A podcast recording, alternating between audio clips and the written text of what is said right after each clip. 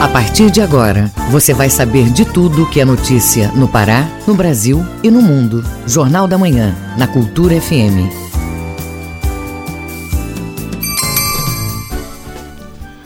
Sete horas em ponto. Bom dia, ouvintes ligados na Cultura FM no Portal Cultura. Hoje, sábado 28 de novembro de 2020. Eu sou o João Paulo Seabra e começa agora o Jornal da Manhã com as principais notícias do Pará, do Brasil e do mundo. Participe do Jornal da Manhã pelo WhatsApp 98563-9937. Mande mensagens de áudio e informações do trânsito. Repetindo o WhatsApp 98563-9937. Os destaques da edição de hoje. Feirão Serasa Limpa Nome ocorre até o dia 30 de novembro. TRE Pará orienta a votação do segundo turno em Belém e Santarém. Concursos oferecem quase 6 mil vagas no Pará. Consumidores aproveitam Black Friday.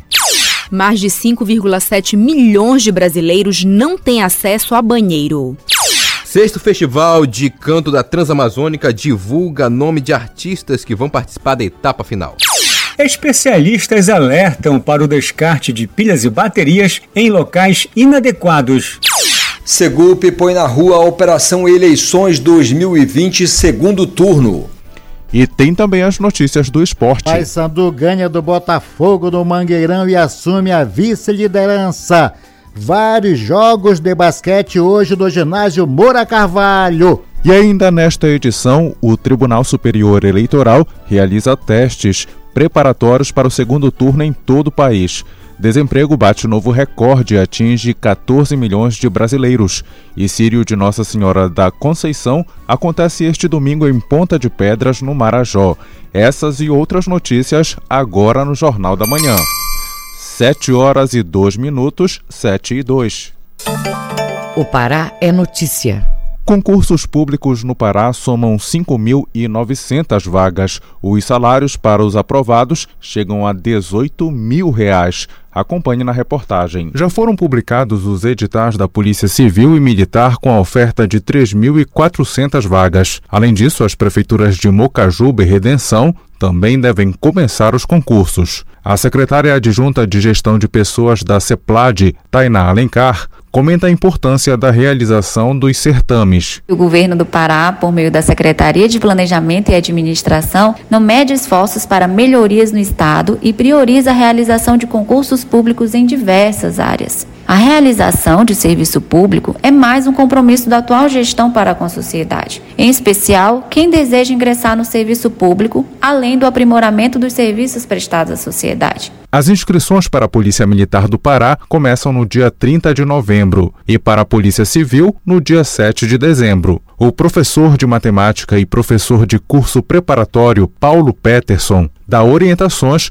para os estudos em tempos de pandemia. Galera, YouTube tá aí com vários com várias preparações online disponíveis 0800 para você, tá? Nós temos hoje, né, com o período de pandemia, nós temos hoje cursos, né, online de preparação aí pelas plataformas diversas que nós temos e procurem, procurem que vocês vão encontrar aí, né, alguma plataforma que trabalhe essa preparação direcionada para essas bancas. As oportunidades para todos os concursos de 2020 e 2021 são para cargos que variam desde a formação de superior incompleto, cursos técnicos e nível superior. João Paulo Seabra, Rede Cultura de Rádio.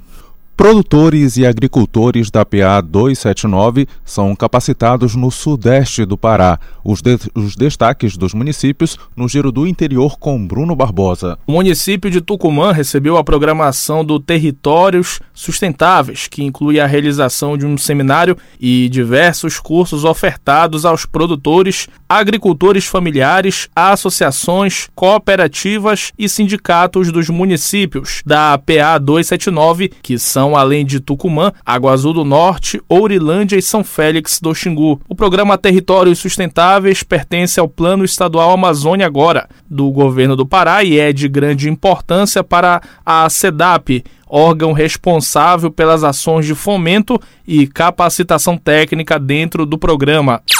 Na região Nordeste, cerca de 30 pessoas, entre técnicos da empresa de assistência técnica e extensão rural do estado do Pará, Emater, e agricultores dos municípios de Garapeaçu, São Francisco do Pará e Magalhães Barata participaram da capacitação sobre pipericultura sustentável promovida pela Emater por meio do Escritório Regional de Castanhal, que abrange 19 municípios. O evento contou com a parceria da Depará, da UFRA, da Secretaria Municipal de Meio Ambiente de Igarapeaçu e da empresa exportadora de pimenta do Reino Tropoc, que investe em tecnologias voltadas à produção sustentável da cultura. Na região do Xingu, a Operação Amazônia Viva 6 flagrou garimpos ilegais e coloca em proteção área equivalente a 7 mil campos de futebol nesta sexta-feira. Foram apreendidos quase 9 mil metros cúbicos de madeira 15 motosserras, 9 armas de fogo e 6 veículos nesta sexta etapa. Também foram destruídos três acampamentos usados como apoio para os desmatadores. As equipes flagraram quatro garimpos clandestinos que foram interditados de imediato. Desse total de garimpos flagrados, três estavam em um ramal próximo ao município de Castelo dos Sonhos. Bruno Barbosa, Rede Cultura de Rádio. 7 horas e 6 minutos, 7 e 6. Cultura FM, nas eleições 2020. Às vésperas do segundo turno, muitos eleitores ainda têm dúvidas sobre o procedimento eleitoral.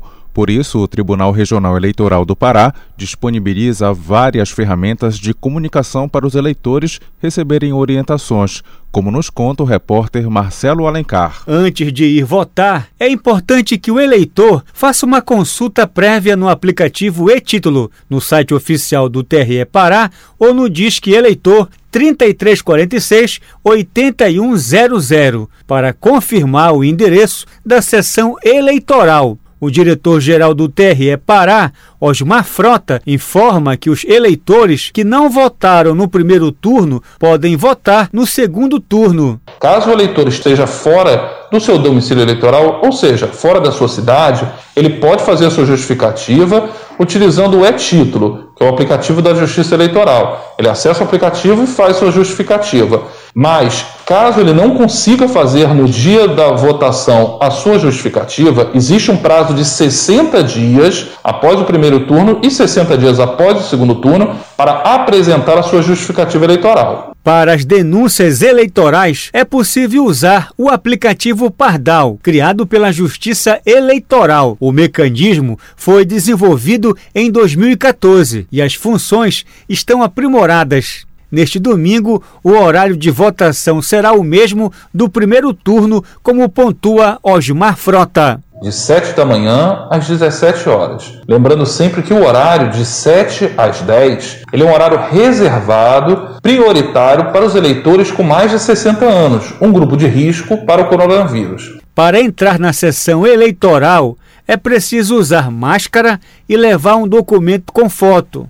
Levar uma caneta para assinar o caderno de votação também é recomendado. O TRE Pará vai disponibilizar técnicos para esclarecer as dúvidas dos eleitores no dia do pleito. Pessoas que apresentarem febre no dia da eleição ou que tenham contraído o Covid-19 nos 14 dias que antecedem o pleito podem fazer justificativa para não comparecer no local de votação desde que apresentem, junto ao requerimento, o atestado médico. Marcelo Alencar, Rede Cultura de Rádio. E a Secretaria de Segurança Pública do Estado realiza Operação Eleições 2020 no segundo turno. As ações vão acontecer em Belém e Santarém, no oeste do Pará.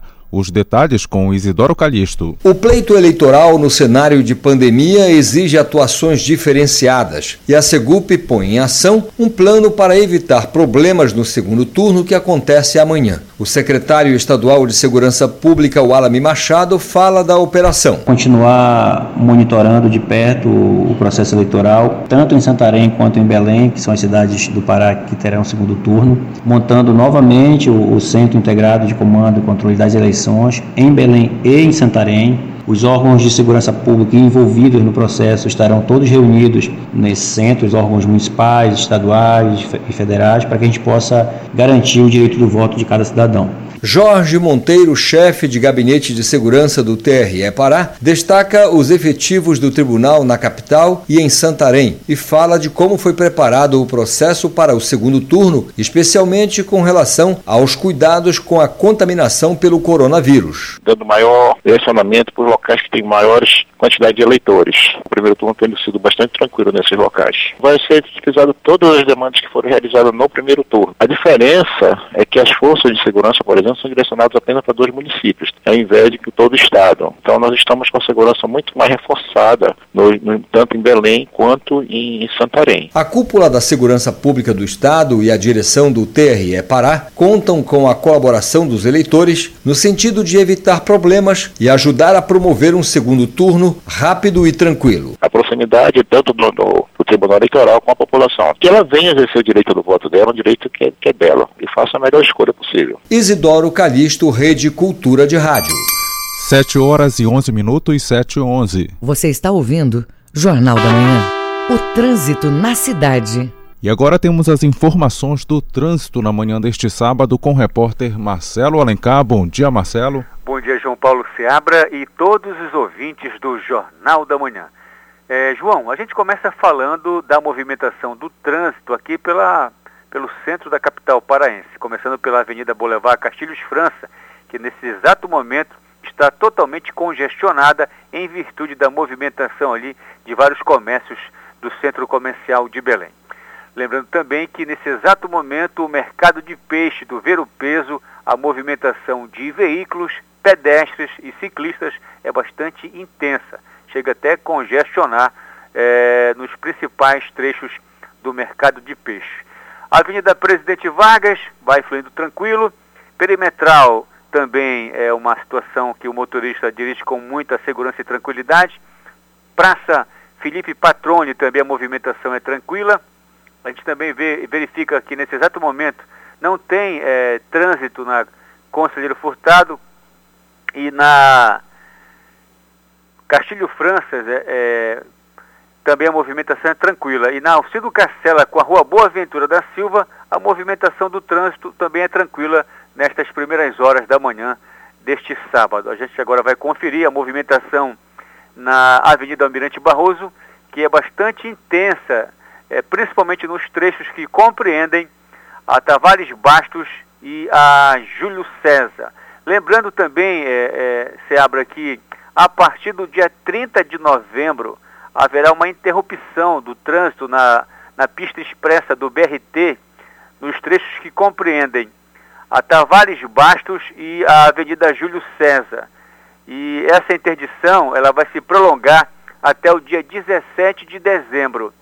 Avenida Doca de Souza Franco com a Boaventura da Silva, a movimentação é tranquila. João Paulo II, no sentido de Ananindeua para Belém, o trânsito segue normal. Gentil Bittencourt com a Vila Coimbra, sem movimentação. E na Celso Malcher, no bairro da Terra Firme, a movimentação também é tranquila nas primeiras horas da manhã deste sábado. São essas informações do trânsito da manhã de hoje. Marcelo Alencar, direto da redação do Rádio Jornalismo para o Jornal da Manhã, volta no comando João Paulo Seabra. Ok, Marcelo, obrigado, bom dia, bom trabalho.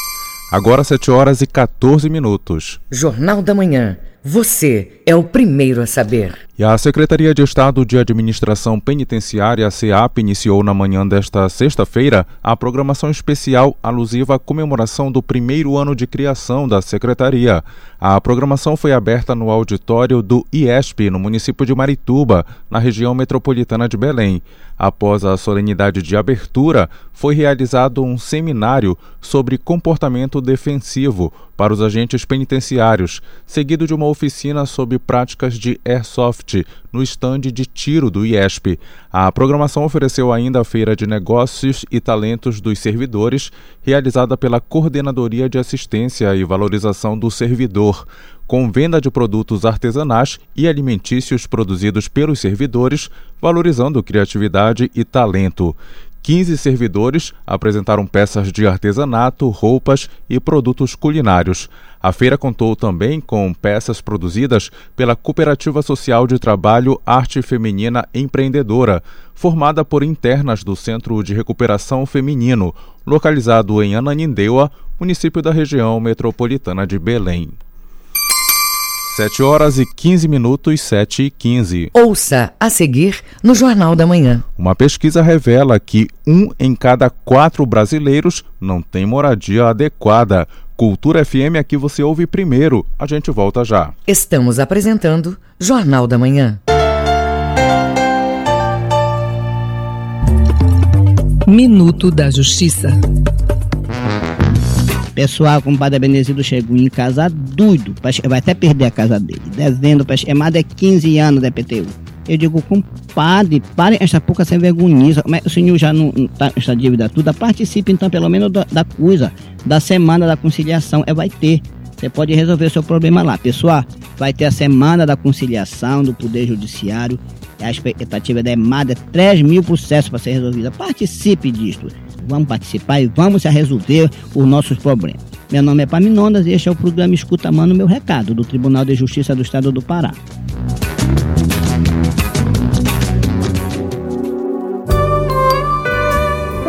De segunda a sexta, às duas da tarde, na Cultura FM, Coletânea. Produção e apresentação, Paulo Brasil.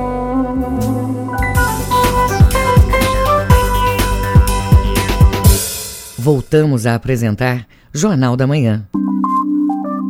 Previsão do tempo. De acordo com o Instituto Nacional de Pesquisas Espaciais, o INPE, no Baixo Amazonas e Calha Norte, sábado de sol com nuvens e possibilidade de chuvas fortes com trovoadas em pontos isolados da região a qualquer hora do dia. A mesma previsão serve para o domingo, mínima de 24 e máxima de 31 graus em Monte Alegre. No arquipélago do Marajó, o sol aparece entre nuvens, variando no período. Pode chover forte com trovoadas em pontos isolados da região a qualquer hora do dia previsão vale para todo fim de semana. Mínima de 23 e máxima de 32 graus em Gurupá. Na mesma região metropolitana de Belém, nuvens variando durante todo o período, com pancadas isoladas fortes e trovoadas a qualquer hora do dia. No domingo, manhã de sol e nuvens aumentando, com chuvas fortes e trovoadas à tarde. Mínima de 24 e máxima de 32 graus em Santa Isabel do Pará. 7 horas e 17 minutos e 7 e 17. Jornal da Manhã. Informa... Jornal da Manhã. Informação na sua sintonia. E especialistas alertam para os cuidados com pilhas e baterias dos celulares e de outros aparelhos eletrônicos. As substâncias desses produtos podem causar danos à saúde em contato com o corpo humano ou se descartadas sem o devido cuidado. O repórter Marcelo Alencar traz os detalhes. Recentemente, um caso aconteceu em uma prisão na Itália. Um jovem ingeriu uma pilha. Logo em seguida, sentiu dores no estômago. Depois de receber atendimento médico em um pronto-socorro, não resistiu e acabou infartando. O clínico geral Arturo Gonçalves aponta os riscos à saúde para quem engole esses produtos. A pilha tem material corrosivo, tem substância química que vai agredir o estômago. Se de repente passar para o intestino, agredir o intestino de maneira severa. Às vezes, substâncias químicas provocam uma lesão muito grave e formação de úlcera de estômago, de duodeno, de intestino. Outra situação que as pilhas e baterias proporcionam quando geralmente vão parar nos lixões comuns são os danos causados ao meio ambiente. Segundo a ABNT 2004, Pilhas e baterias são classificadas como resíduos domésticos especiais e devem ser devolvidas ao fabricante ou importador. O especialista ambiental Derek Martins dá mais detalhes sobre o descarte correto desses materiais. Primeiramente, é observar a rotulagem desses dispositivos. É, em segundo, é fundamental o seu descarte adequado. É, uma vez que o descarte de forma incorreta desses dispositivos pode provocar que eles sejam amassados e ocorram vazamentos é, dessas substâncias. Essas substâncias, em contato com o solo, com a água e com o ser humano, podem trazer prejuízos, seja ao meio ambiente, seja à saúde das pessoas. Embora as pilhas tenham um tamanho pequeno e aparentemente inofensivas, é justamente em sua composição e o descarte incorreto que são responsáveis por prejudicar o meio ambiente. Marcelo Alencar, Rede Cultura de Rádio. E mais de 5 milhões e 700 mil brasileiros não têm acesso a banheiro. Os dados são do IBGE e também apontam que um em cada quatro moradores do Brasil não vivem em moradia plenamente adequada. A reportagem é de Tamires Nicolau. De acordo com o IBGE, cerca de 2,8% da população brasileira, o equivalente a 5,7 milhões de pessoas, não tem acesso a um banheiro exclusivo. Quase todas as moradias que não contam com o cômodo estão situadas nas regiões Norte e Nordeste. Já em relação às residências localizadas nas proximidades de Rio, Bahia, Lago, lago ou açude poluídos, cerca de 15% da população moram nesses locais. A analista do IBGE, Luciana dos Santos, comenta outros dados da pesquisa temos que 47,1% das pessoas vivem em domicílios avaliados com padrão de moradia bom, quando o domicílio tem fornecimento diário de água. Já quando esse fornecimento cai para entre 4 e 6 dias, apenas 4,2% das pessoas vivem em domicílios avaliados como bom. O mesmo se observa na forma do escoadouro do esgoto. 41,3% das pessoas vivem em domicílios que tiveram padrão de moradia com a melhor avaliação, quando o escoador é de rede geral. Mas quando não há esse serviço, apenas 23,6% das pessoas vivem em domicílios considerados bons, de acordo com o padrão de moradia. Quanto aos domicílios que não têm escoadouro de esgoto adequado, 23% das 78 milhões de pessoas que vivem nessa situação avaliaram a moradia como boa e 3,5% como ruim. A voluntária da Caritas vinculada à CNBB, Graça Castro, trabalha com famílias carentes carentes do Tapanã. Ela conta a realidade da população local. Todas as chuvas que dão, hoje, em qualquer momento, eles sofrem com as enchentes, as casas enchem, é, animais sobem as, nas paredes das casas, as crianças não têm como ficar em seus quartos porque tudo enche. São pessoas que, na realidade, não deveriam estar vivendo esse tipo de, de moradia. A pesquisa do IBGE indica ainda que quase um quarto das pessoas que vivem no Brasil não estão em uma moradia plenamente adequada. A área urbana reúne 15% da população nessas condições e 7% na área rural. Tamires Nicolau, Rede Cultura de Rádio. Fique sabendo primeiro, Jornal da Manhã, aqui na Cultura FM. 7 horas e 23 minutos e 7 e 23. O Mundo é Notícia. Ouça agora o que é destaque no mundo no Giro Internacional. As informações com Ana Tereza Brasil. O primeiro-ministro do Reino Unido, Boris Johnson, afirmou nesta sexta-feira que a chance de se obter um acordo pós-Brexit com a União Europeia depende da postura do bloco, às vésperas da retomada das negociações bilaterais. A probabilidade de um acordo é muito determinada pelos amigos e parceiros na União Europeia. O acordo é possível se eles quiserem, afirmou o chefe de governo. Informações da agência F. A Justiça da Espanha condenou seis ex-executivos da multinacional de infraestrutura, energia e meio ambiente, a Bengua, que atuavam no Brasil a penas de até dois anos de prisão pelo crime de apropriação indébita por terem efetuado entre 2011 e 2013 pagamentos a si mesmos sem justificativa de quantias que superam 3 milhões de euros. A sentença da Audiência Nacional levou em conta o acordo estabelecido entre a Procuradoria Anticorrupção e os réus, que obtiveram atenuantes por reparação de danos e confissão tardia, após admitirem a participação nos delitos de que eram acusados e manifestarem arrependimento. Informações da agência F. Ana Tereza Brasil para a Rede Cultura de Rádio. 7 horas e 24 minutos, 7 e 24. O Pará é notícia. Cultura FM, nas eleições 2020. E agora temos informações ao vivo, direto de Santarém, com nosso correspondente Miguel Oliveira. Bom dia, Miguel. Bom dia, João Paulo Seabra. Bom dia, ouvinte do Jornal da Manhã. Como todo mundo sabe, no Pará haverá segundo turno em Belém e Santarém. A disputa para a Prefeitura de Santarém ficou entre os candidatos Nélia Guiar, o atual prefeito, e a ex-prefeita e promotora de justiça aposentada Maria do Carmo. No primeiro turno, o candidato à reeleição teve 43% dos votos, enquanto a sua oponente conseguiu 36% dos votos. Olha, João Paulo, o pleito, como todo mundo sabe, ocorrerá amanhã, né? Das 7 às 17 horas, mantendo aquela faixa de 7 às 10, com prioridade aos eleitores com 60 anos ou mais, ou que têm dificuldade de locomoção. Se você tiver dúvida aí em saber qual o seu local de votação, você pode consultar o site do TSE ou do TRE Pará, www.tre-pa.jus.br. Aí você vai lá na aba Eleitor e Eleições, coloca os dados do eleitor, como CPF, nome completo, nome da mãe. Você também pode fazer essa consulta pelo aplicativo E-Título, que pode ser baixado pelo celular até às 23 horas e 59 minutos de hoje, que tem informações. Lembrando que aqui em Santarém funcionam 770 sessões eleitorais. Mais de mil urnas eletrônicas foram enviadas de Belém para Santarém e ontem, sexta-feira, foram encaminhadas às sessões eleitorais. É, tem muito mais urna do que sessões eleitorais, porque tem que ficar urna de reserva caso aconteça algum problema.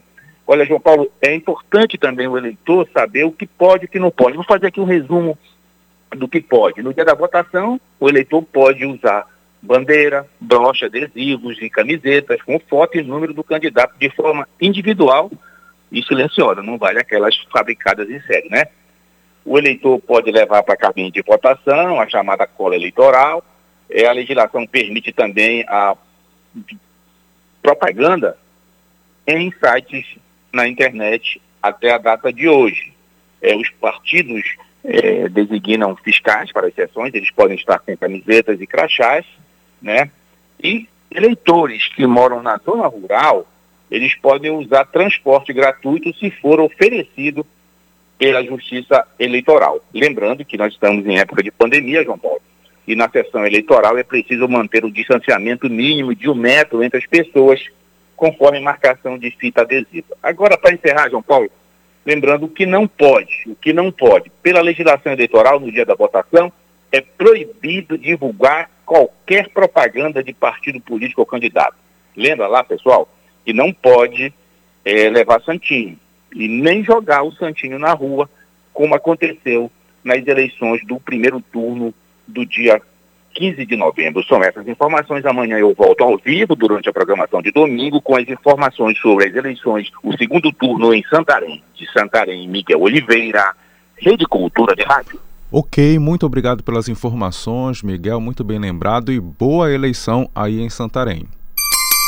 Agora 7 horas e 28 minutos, 7 e 28. Você está ouvindo Jornal da Manhã e novas medidas de apoio aos cafeicultores foram aprovadas nesta quinta-feira pelo Conselho Monetário Nacional.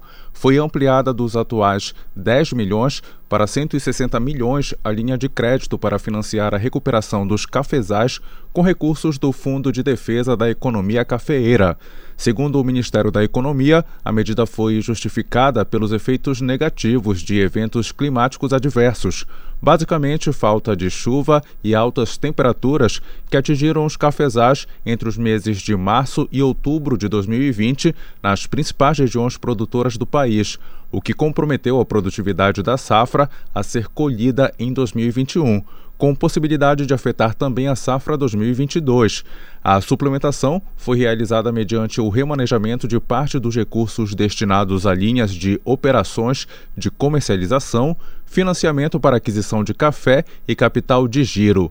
E para dar andamento à disponibilidade do crédito para os produtores o mais rapidamente possível, o Ministério da Agricultura receberá até o dia 4 de dezembro deste ano demandas das instituições cafeeiras interessadas em operacionalizar os recursos por meio do endereço eletrônico funcafé@agricultura.gov.br.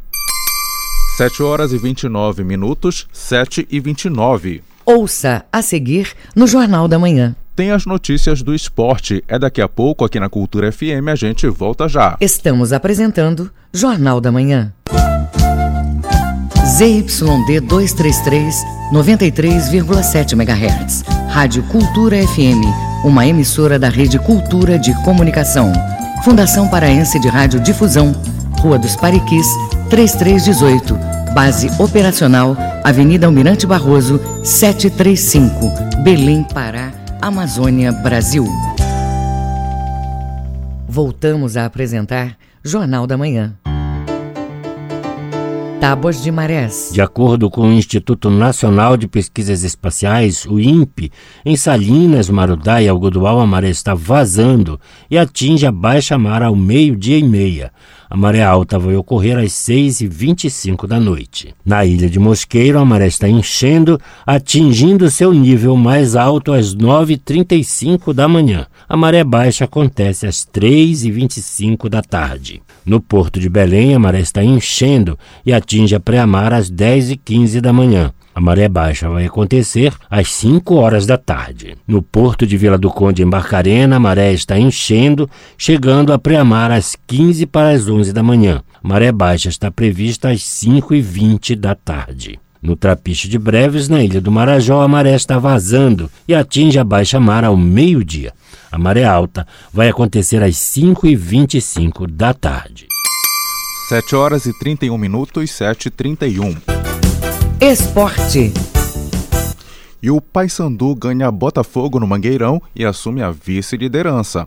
Vários jogos de basquete no ginásio Moura Carvalho do Paysandu. As informações do esporte com Alexandre Santos. E nós começamos com o amadorismo. Neste final de semana, o ginásio Moura Carvalho será palco de jogos pelo basquete. Manuel dos Santos Alves. O ginásio Moura Carvalho do Paysandu vai receber dois dias de jogos de basquete em duas competições diferentes neste final de semana. Hoje, às 10 horas da manhã, tem um jogo pelo Campeonato Sub-15 entre Paysandu e Alcateia, que são as duas equipes inscritas pelo Paysandu nesse campeonato. E amanhã, lá mesmo no ginásio Moura Carvalho, mesmo com as eleições acontecendo, tem a quarta rodada do torneio Cidade de Belém de Basquete Master. Os jogos serão entre Rick Ramos e Dove Lopes, Antônio Jorge e Marcelo Viana, Admar Menezes e Paulo Sebastião. Na classificação desse torneio, em primeiro, Dove Lopes com meia dúzia de pontos, segundo,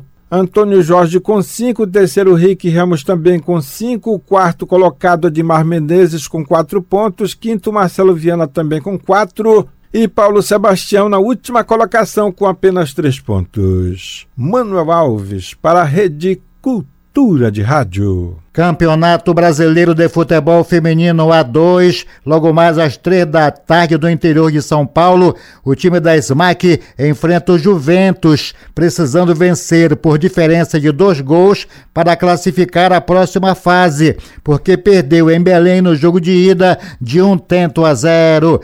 Campeonato Paraense, a nossa segundinha, saiu a arbitragem para os jogos de ida da segunda fase. Todos os jogos, dia 2, quarta-feira, Esporte Real e Atlético Paraense às nove e meia no Souza, apito Inácio José de Almeida, Fonte Nova e Tuna, às nove e meia da manhã no Mamazão, em Outeiro, o Arcelor do Couto Leão. Caeté e São Francisco, às três da tarde no Diogão, em Bragança, direção Alexandre Expedito Júnior e Gavião KTG e São Raimundo, às nove e meia da manhã no Zinho Oliveira, em Marabá, com a direção de Elerson Fernandes da Silva. Jogos da volta, dias 6 e 7, todos lutando por duas vagas para a elite do futebol do próximo ano.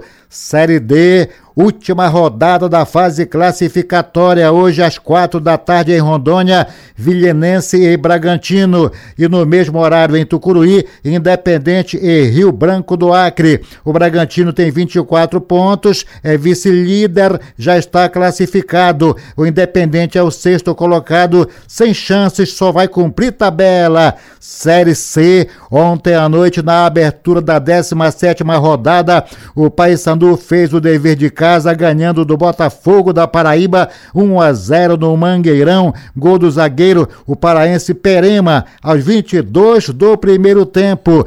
Com a vitória, o Paysandu subiu da quarta para a segunda posição, 28 pontos, e agora vai esperar os resultados da rodada e finaliza a fase dia 5 enfrentando o Clube do Remo. Hoje será a vez do Leão de Antônio Baena tentar a vitória e a classificação jogando fora de casa lá na Arena da Amazônia em Manaus com o time do Manaus às 7 da noite. O técnico Paulo Bonamigo deve colocar em campo Vinícius, Ricardo Luz, Mimica, Jansen e Marlon, Lucas Siqueira, Charles e Eduardo Ramos, G2, o Wallace, Salatiel e Hélio Borges. O Leão Azul amanheceu sábado na terceira posição, 27 pontos, uma posição a menos que o Paysandu. O Santa Cruz é o líder com 36, o Vila Nova está na quarta com 27, o Manaus ainda com chances é o quinto colocado com 23 pontos.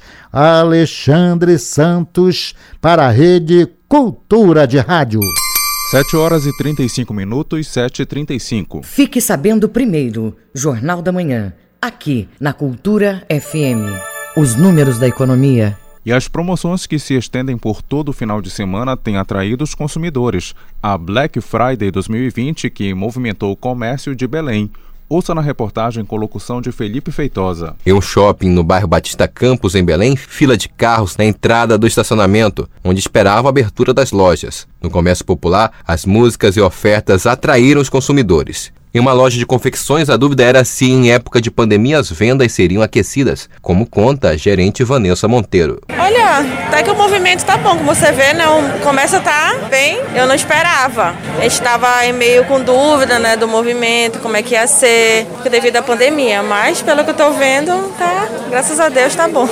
Na rua João Alfredo, a fila era em frente a uma loja de eletrodomésticos. O músico Diego Lira e a técnica em radiologia Ellen Amoras comentam por que decidiram aproveitar a oportunidade. Acredito que é válido qualquer promoção, né? Eu estou na procura de eletroeletrônico, celular ou algum notebook que me agrade e esteja dentro do meu orçamento.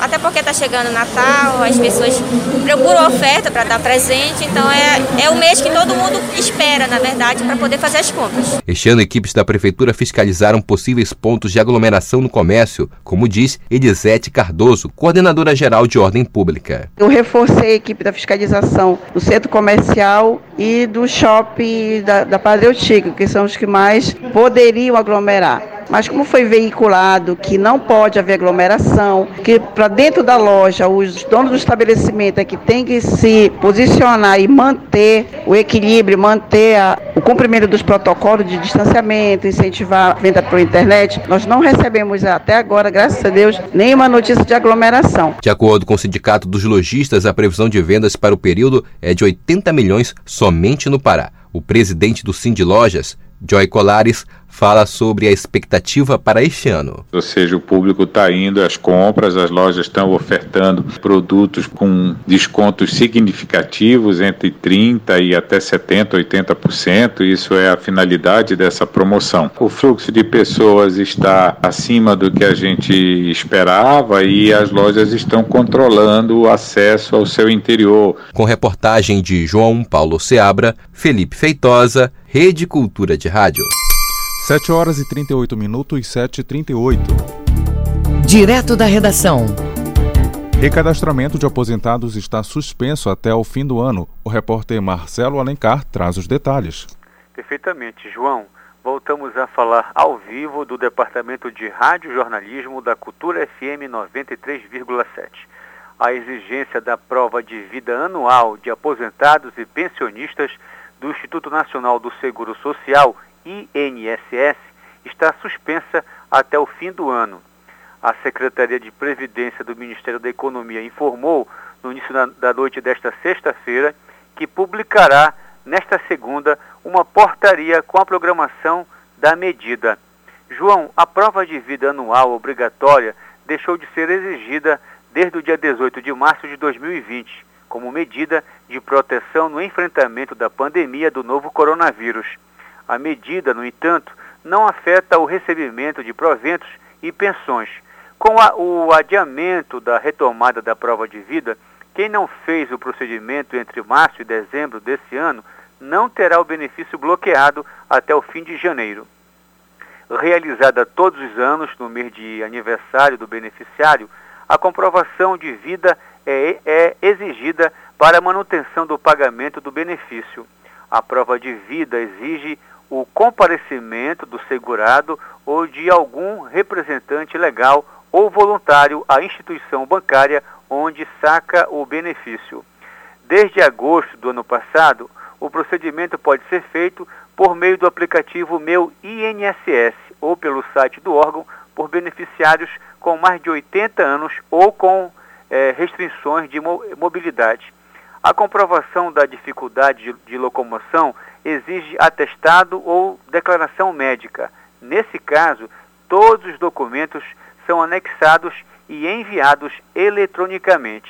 Marcelo Alencar, direto da redação do Rádio Jornalismo, para o Jornal da Manhã, volta no comando João Paulo Seabra. Obrigado pelas informações, Marcelo Alencar.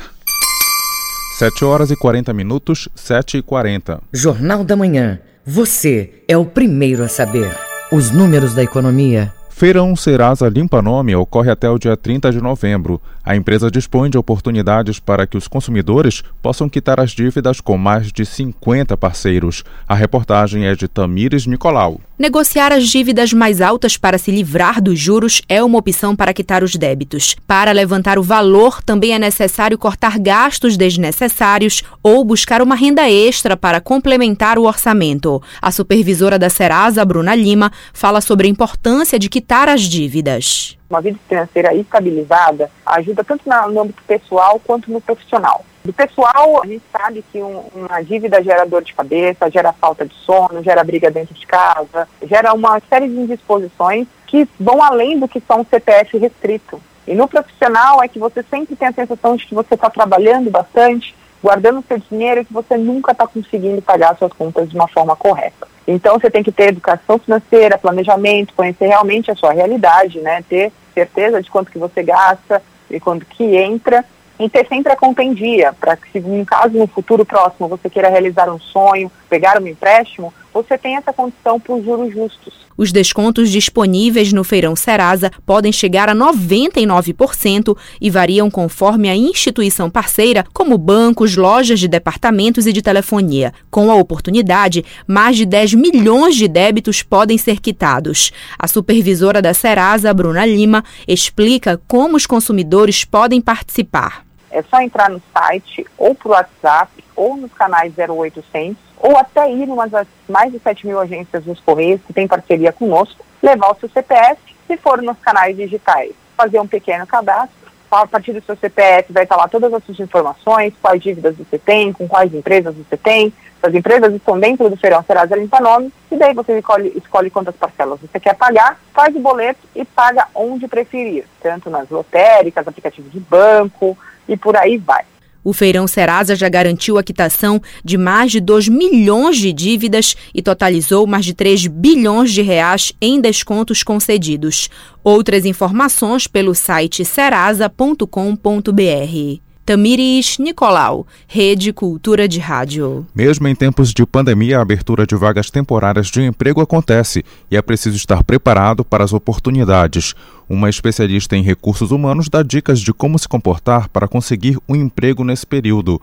O repórter Cláudio é quem traz as informações. Está aberta a temporada de contratações temporárias para o final de ano. Emprego temporário é aquele que tem data de início e término de contrato, mas não é raro acontecer do temporário virar efetivo. Aproveitar essas oportunidades exige alguns cuidados com o comportamento ao se apresentar para uma vaga. A especialista em recursos humanos anos, Gleise Moraes, dá algumas dicas. Tem que mandar sempre o currículo, um currículo atualizado, tem muita informação pessoal, mas mais voltada a parte técnica da pessoa, se ela tem conhecimento de interpessoal, se ela tem conhecimento de vendas, se ela tem algum curso, se ela é formada, se ela tem ensino médio. O bom desempenho do contratado temporário pode render uma vaga efetiva no time da empresa. As informações do currículo devem privilegiar as capacidades técnicas, mas sem deixar de lado seu perfil pessoal, como destaca a especialista Gleise Moraes. E o que chama muito a atenção do recrutador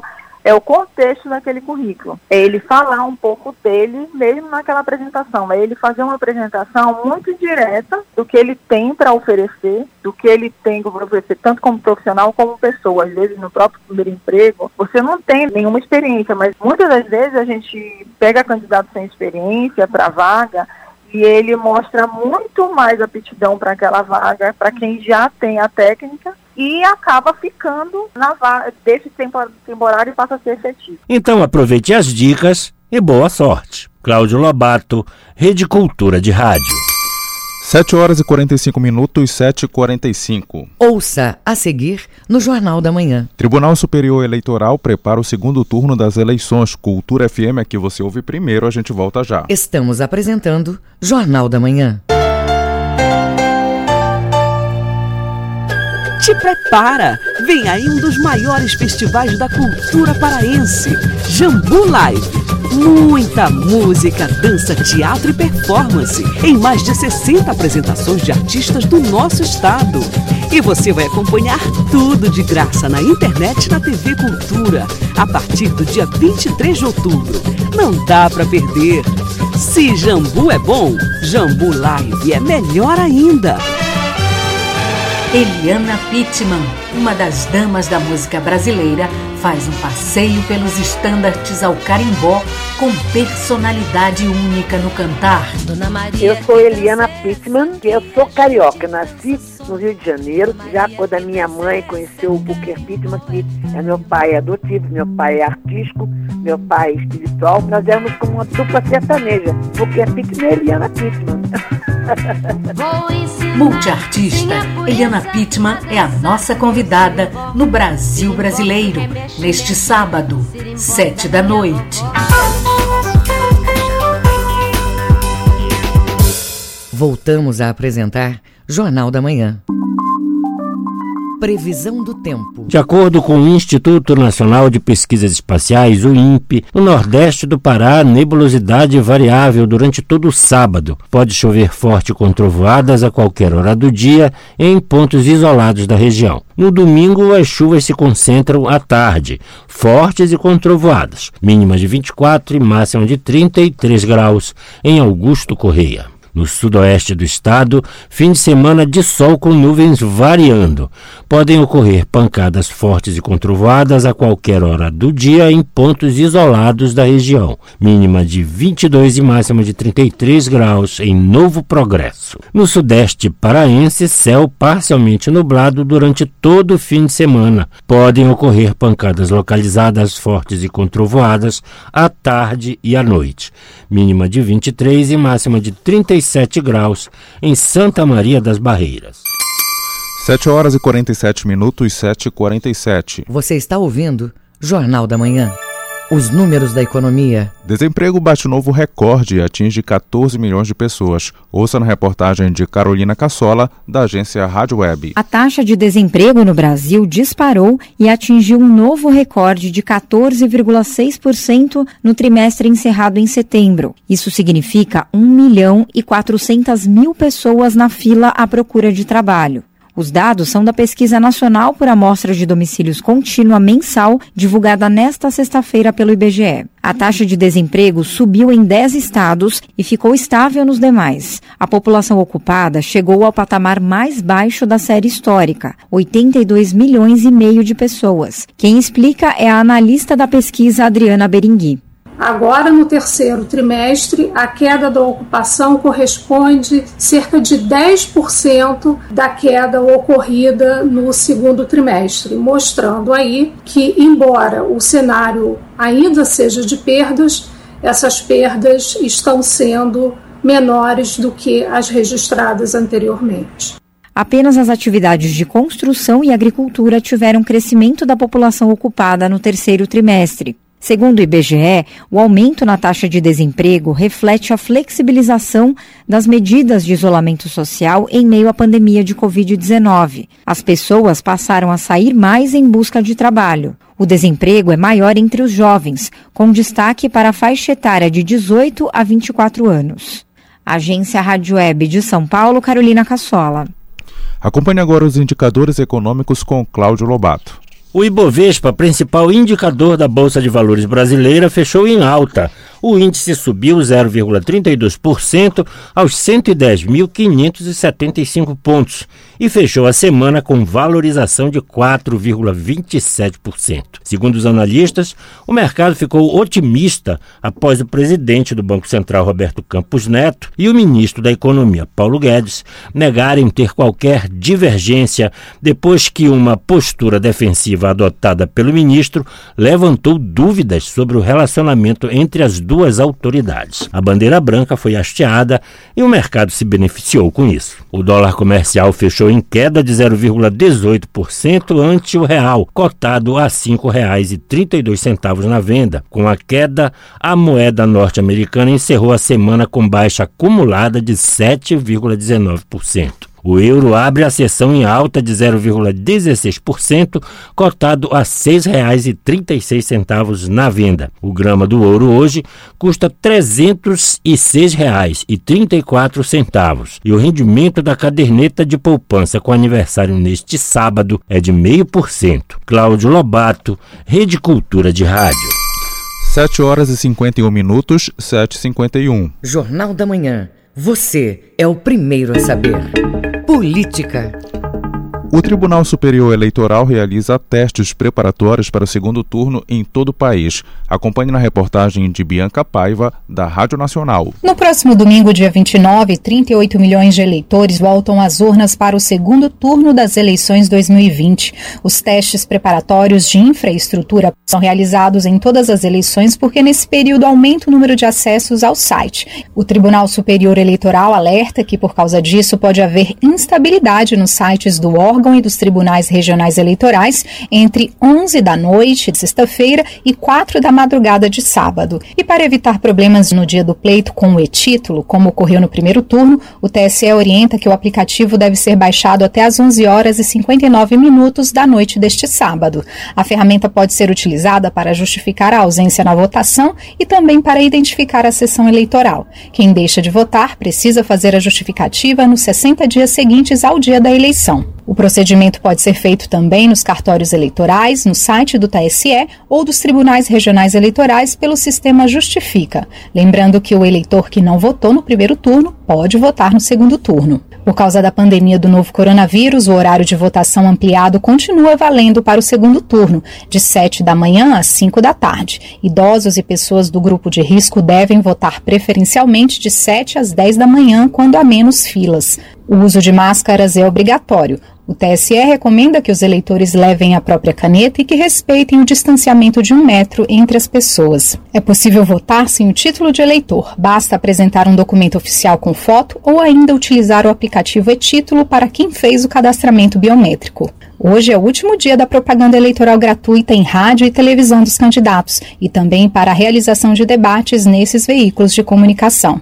No dia do pleito, é proibido fazer propaganda de partidos políticos ou de candidatos, boca de urna e espalhar santinhos pelos locais de votação. Devido ao apagão de energia elétrica que atingiu o estado do Amapá, o primeiro turno das eleições municipais na capital Macapá só vai ocorrer no dia 6 de dezembro e o segundo no dia 20. Nesta sexta-feira, a propaganda política voltou a ser veiculada nas emissoras de rádio e TV da cidade e vai até a próxima quinta-feira, dia 3. Da Rádio Nacional em Brasília, Bianca Paiva. Cultura FM, nas eleições 2020. E prefeitos eleitos do Marajó nestas eleições tiveram encontro com o governador do estado. Saiba os detalhes da reunião com Edelson Vale.